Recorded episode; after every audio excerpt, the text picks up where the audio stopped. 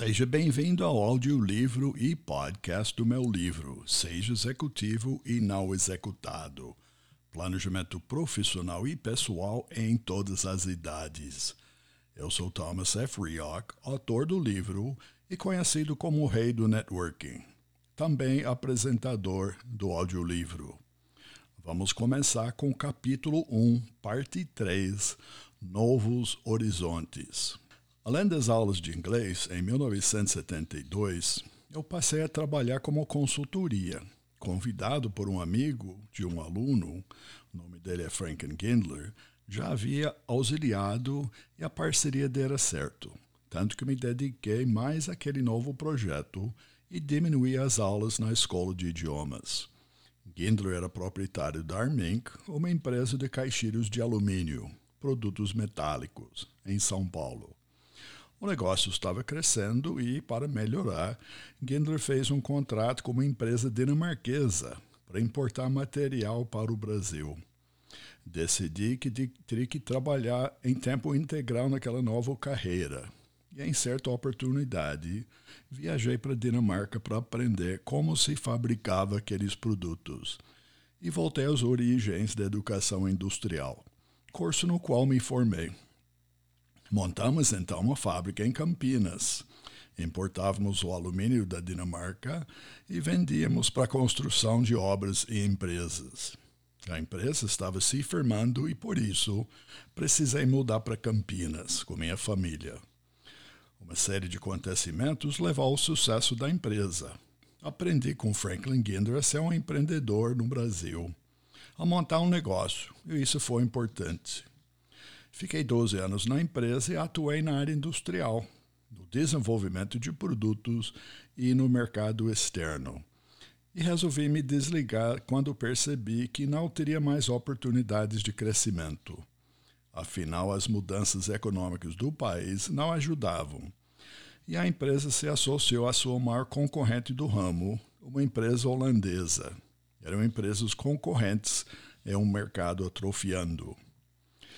Enquanto isso, na minha vida familiar também passei por momentos de impacto.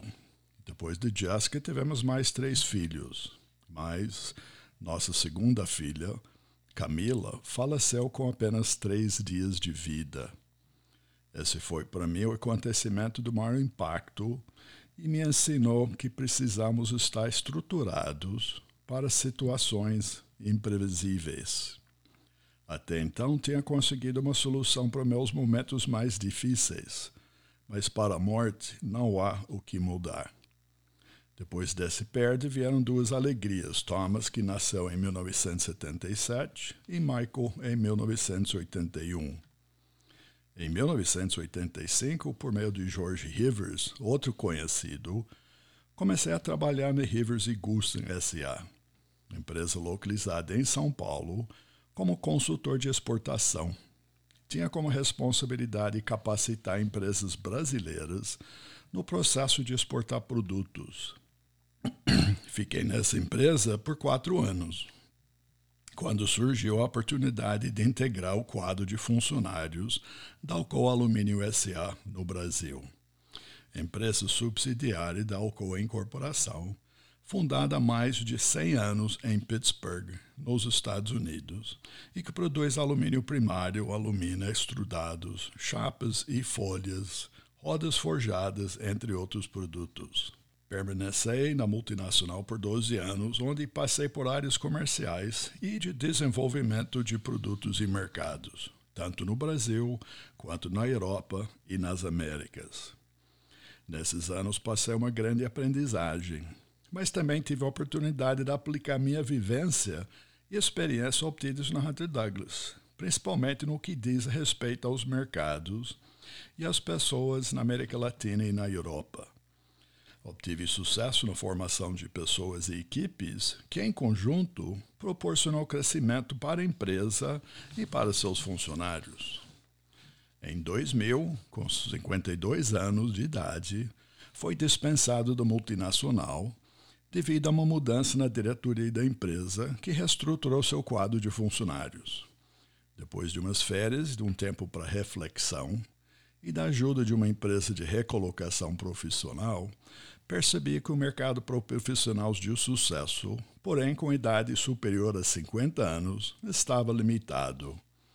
O ramo da tecnologia na internet estava no início de um ciclo de crescimento e senti que precisaria aprender sobre o assunto.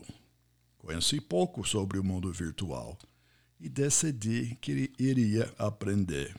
Iniciei uma nova fase profissional. Por meio de outra conhecida, a Fernanda Mendes, que trabalhou comigo na Alcoa, tive a oportunidade de conseguir uma vaga na área comercial de uma empresa de ponto .com, chamado Virtual Case. Foi Virtual Case que ensinou a linguagem virtual e, sem dúvida, me trouxe riquíssimos conhecimentos no mundo da internet. A experiência durou seis meses até que, em 2001, percebi que era hora de procurar algo mais concreto na minha vida profissional.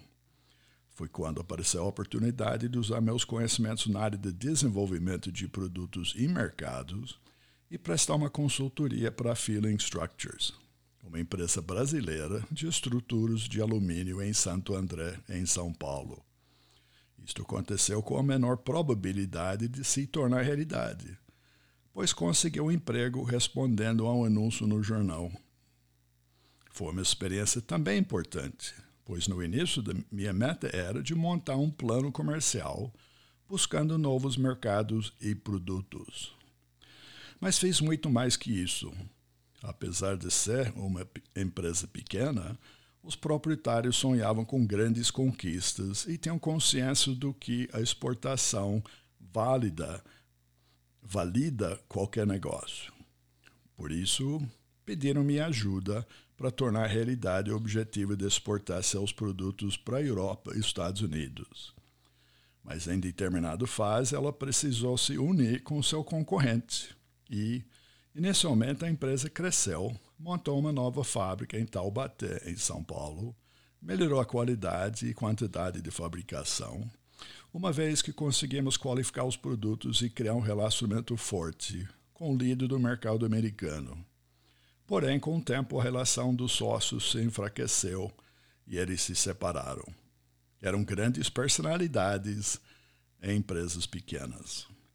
Nesse período surgiu também a oportunidade de atuar na Ávila e Associados, uma empresa de consultoria financeira de São Paulo, cujo proprietário, Alfenos Ávila, fora meu colega na Alcoa. Nos primeiros dias achei que não fosse me adaptar, afinal aquela era uma área totalmente diferente do que já tinha trabalhado. Mas resolvi que, assim como fiz com a internet, poderia novamente aprender sobre novos assuntos. Participei de seminários, treinamentos e aprendi que era uma consultoria financeira, o que era uma consultoria financeira.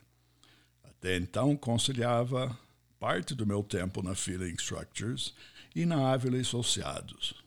Em 2002, resolvi melhorar minha qualidade de vida e cuidar melhor da minha saúde física e mental. Afinal, trabalhava em Santo André, Taubaté e São Paulo e morava em Campinas. Era muito desgastante e percebi que ainda precisava dar sequência à minha carreira – Estava com 50 anos, 55 anos. Estava com 55 anos, tinha mais uma vida pela frente e deveria trabalhar para custeá-lo. A primeira escolha foi de atuar na região de Campinas e outra de montar uma empresa própria. Queria criar um negócio que me fizesse crescer. Retomei o contato com meus conhecidos de Campinas e região e passei a comparecer mais às reuniões de associações e câmaras de comércio.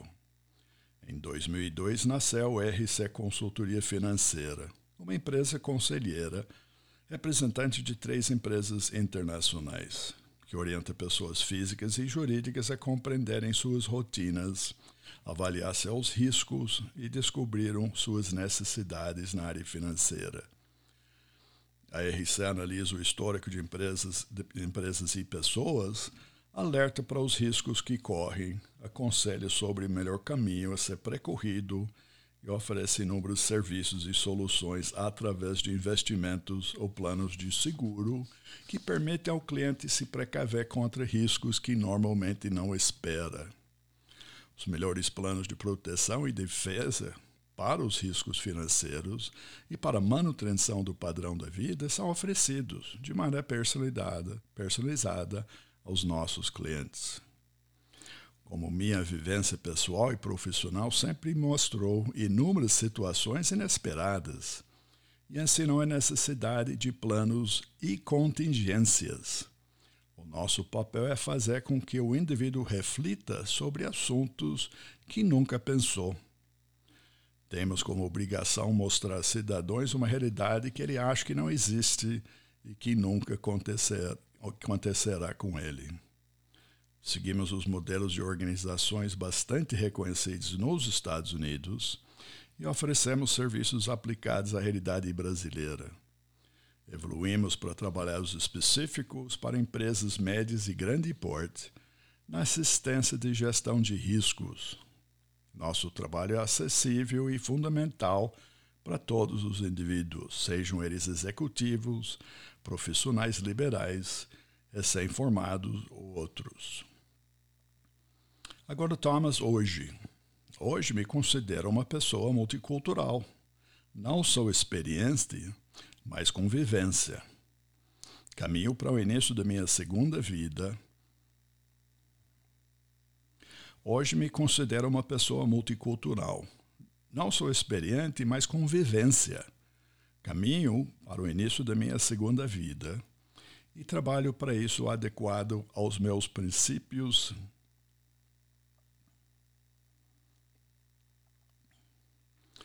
Hoje me considero uma pessoa multicultural. Não sou experiente, mas com vivência. Caminho para o início da minha segunda vida e trabalho para o uso adequado dos meus principais patrimônios, que são minha saúde física e mental, somadas a uma relação familiar estável. Profissionalmente, percebo que voltei às minhas origens como professor. Talvez nunca tenha deixado de ser, porque procuro educar as pessoas a respeito de algo que não conhecem busco constantemente mostrar aos outros algo novo. Sei que antes de ensinar, preciso aprender. E este é um exercício diário. Agora já me conhecem um pouco melhor. Desejo que você, leitor, a partir de agora, também possa aprender conceitos e atitudes. Aqui terminamos o capítulo 1, parte 3. No próximo podcast do audiolivro Seja Executivo e Não Executado, começamos com o capítulo 2, As Duas Vidas de um Homem. Convido você a seguir o podcast do Spotify, Apple Podcast, Google Podcast ou na sua plataforma favorita para receber e ouvir os próximos capítulos do Seja Executivo e Não Executado. Mais informações e contato no meu site www.thomasrioch.com.br. Obrigado pela participação e até o próximo capítulo do livro Seja Executivo e Não Executado.